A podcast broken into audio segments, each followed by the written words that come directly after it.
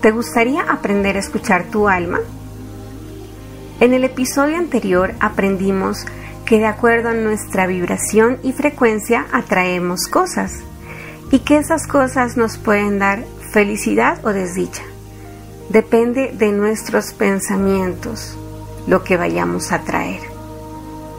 Si pensamos que todo es desdicha, atraemos muchas desdichas. Si pensamos que todo es felicidad, atraemos mucha, mucha felicidad.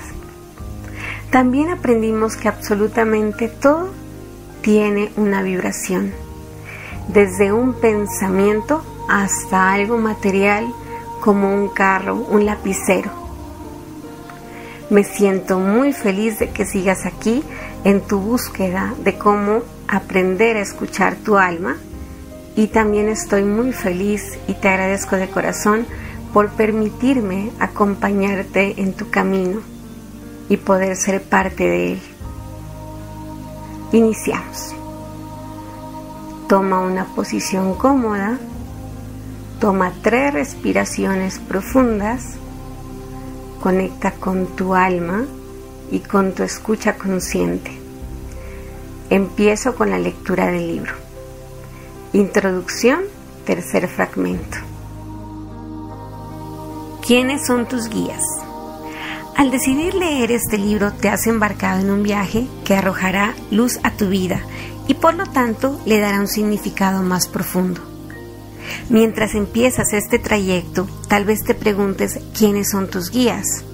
Los siguientes son mediums, canalizadores y seres espirituales sabios y llenos de amor con quienes he tenido el honor de colaborar y de quienes tanto he aprendido. A través de ellos descubrí qué fue lo que planearon antes de nacer las personas de las que se habla en este libro y por qué. Dado que aquí me centro principalmente en la planificación prenatal de los desafíos vitales, les pedí a los medios y a los seres a los que canalizaban que hablaran abiertamente y con sinceridad de sus propios desafíos. Historia de Bárbara Broski y Aaron. Perdí el oído repentinamente en 1972, cuando nació el primero de mis tres hijos. Perder la capacidad de oír fue una experiencia traumática para mí. Imagina no poder escuchar la risa o el llanto de tu bebé recién nacido. Y también lo fue para mi marido, quien ya no podía hablarme igual que antes.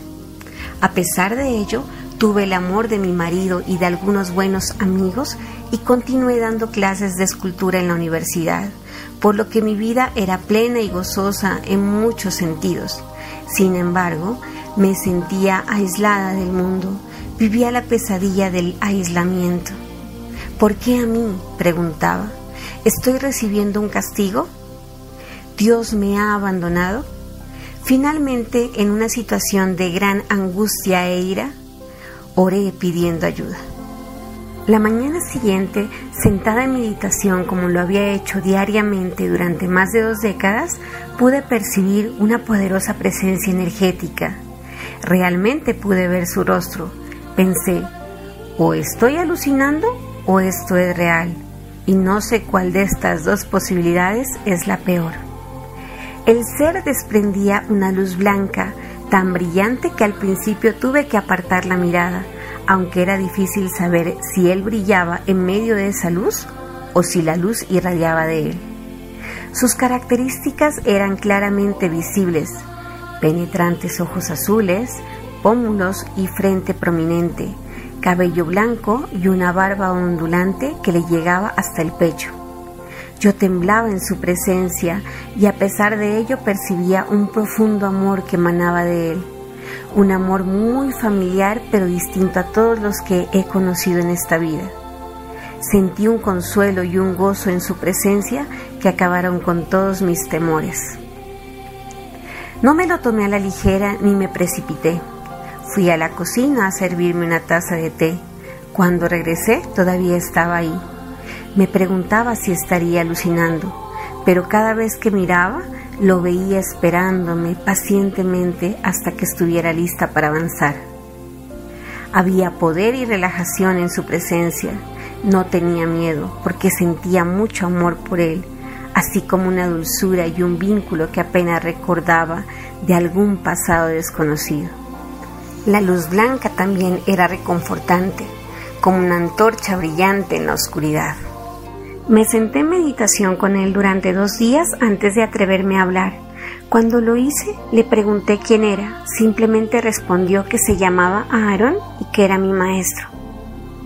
Le realicé varias preguntas a las cuales me respondió. ¿Por qué has venido? Tú estás lista, estás aprendiendo a ver las reacciones que acumulan más karma. Puedes escuchar estas palabras sin que tu ego añada más karma. Mantente alerta al ego. No dejes que bloquee tu apertura. ¿Por dónde empezamos? Estás sufriendo. Empecemos a investigar las causas de este sufrimiento y encontraremos su final. ¿Terminará alguna vez? Sí, sin duda. ¿Con la muerte? ¿Acaso crees que cruzar un umbral cambiará tu experiencia? No. El sufrimiento termina cuando sabes quién eres, cuando te das cuenta de la totalidad del ser, no de tu ser, sino del ser, entonces dejarás de creer que esta identidad limitada, esta personalidad lo es todo. No niego la existencia de esta identidad a la que llamamos bárbara, pero no es lo que tú piensas que es. Los seres humanos creen que el yo es un conjunto de formas, sentimientos, pensamientos, percepciones y conciencia. Sin embargo, todos estos elementos son solo la superficie. Cuando los consideras tu identidad completa, intuyes que las cosas son diferentes en este cuerpo, con estas ideas, con esta conciencia. Es entonces cuando se produce el sufrimiento. Pero no nos adelantemos. Tenemos tanto tiempo como sea necesario para hacer juntos este trabajo. Mejor preparemos los cimientos antes de añadir los niveles superiores. Aarón me dio más información sobre lo que tengo que trabajar, luego caminó hacia atrás y volvió a experimentar esa luz brillante y que todo lo iluminaba. Yo estaba llorando. No seas tan solemne, alégrate, me dijo. Después de esta reunión inicial, cada vez que me sentaba a meditar, Aarón estaba allí, esperando pacientemente que me enfrentara a mis miedos. Siempre podía verlo sentado ante mí y sentir la vibración energética de su presencia. Tenía claro que el hecho de aceptar aprender de él implicaba un compromiso más profundo. Tendría que ser cada vez más sincera conmigo misma, además de ser más responsable. Quería aprender y en especial superar mi sufrimiento, pero estaba asustada. No de Aarón, sino de los cambios que ocurrirían en mi vida si aceptaba su realidad y su enseñanza.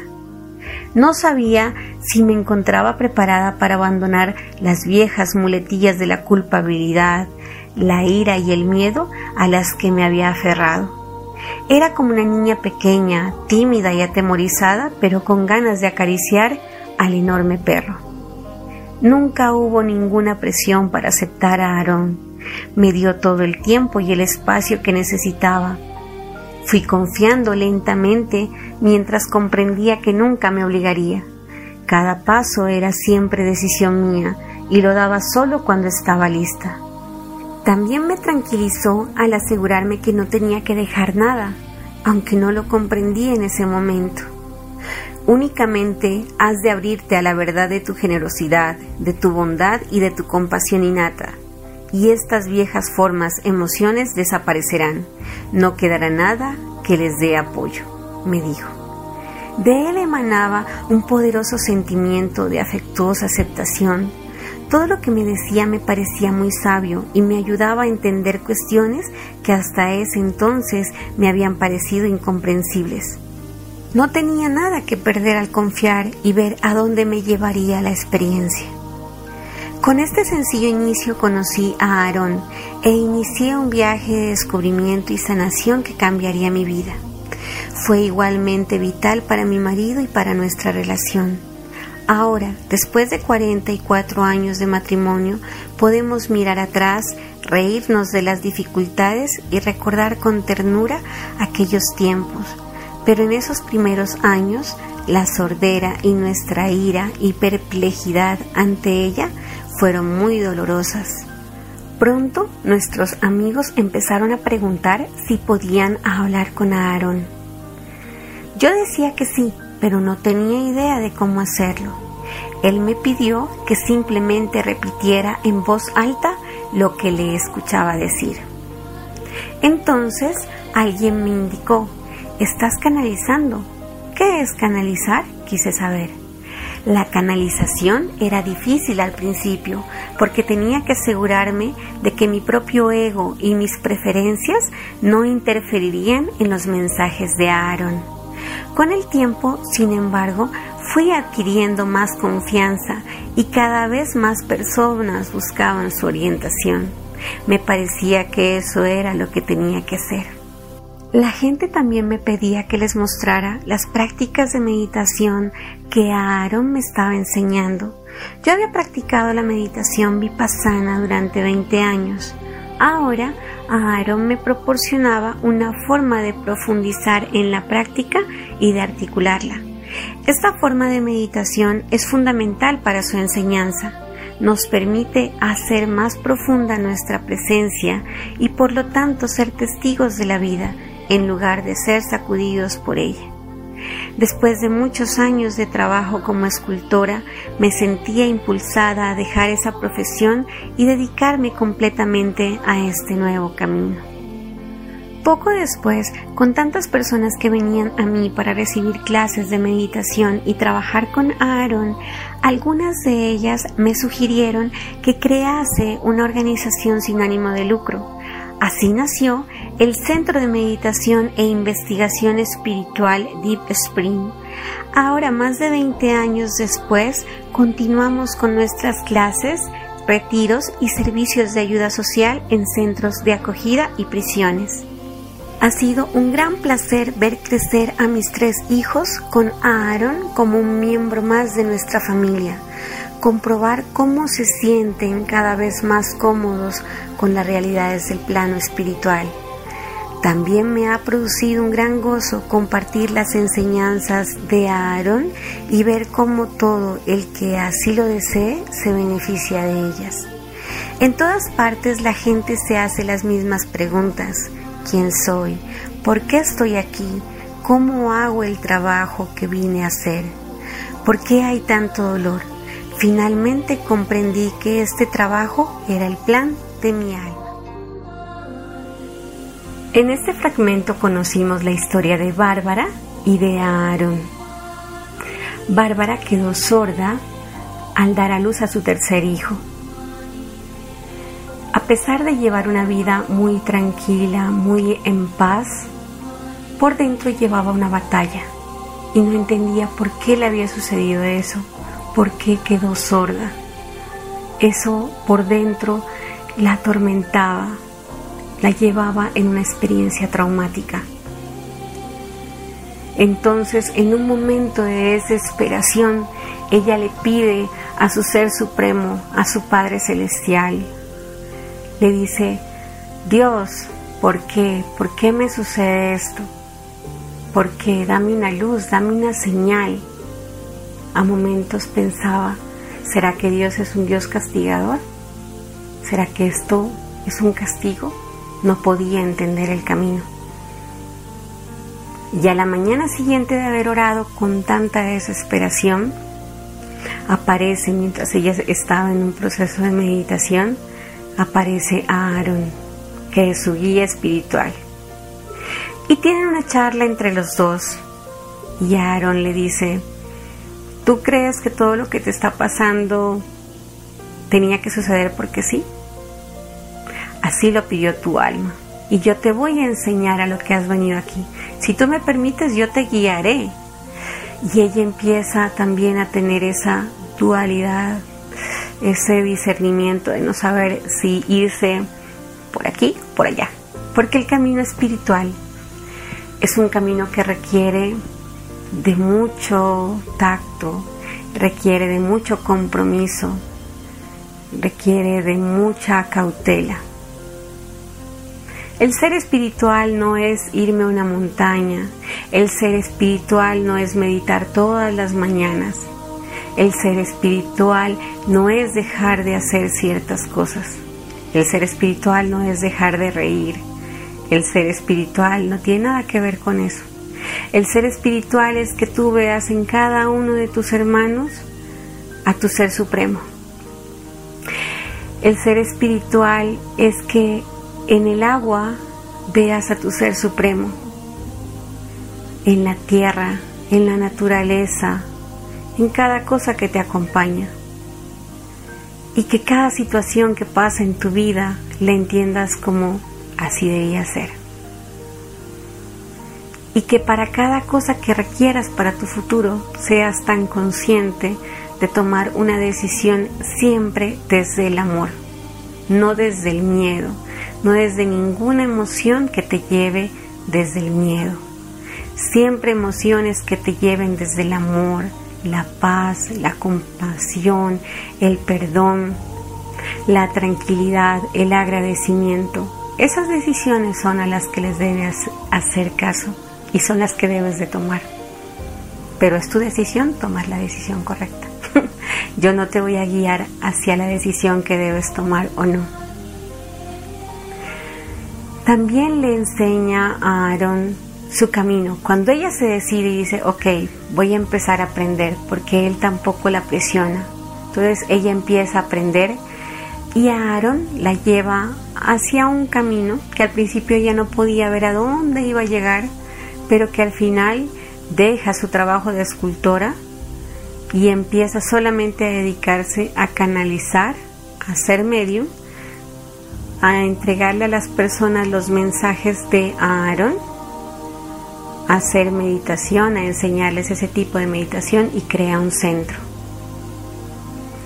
Y al final ella dice, ahora entiendo que este trabajo era el plan de mi alma. Qué bonito que algún día tú, así como yo, puedas decir, este era el plan de mi alma. Este era el camino que debía tomar. Para eso se requiere que estés abierto, abierto a todo lo que venga en tu, en tu mundo, a que veas en cada cosa que te sucede algo positivo, ya que tomes siempre las decisiones desde el amor. El solo hecho de que estés aquí escuchando este podcast y leyendo conmigo este libro quiere decir que has iniciado un hermoso camino Mil gracias por seguir aquí. Siempre te voy a dar las gracias. Gracias, gracias, gracias. Espero que te sientas muy feliz con toda esta información que estás aprendiendo, que estés aprendiendo a escuchar tu alma. Y te espero en el siguiente episodio. Un gran abrazo lleno de luz y de cielo high. Dios te bendiga. Chao, chao.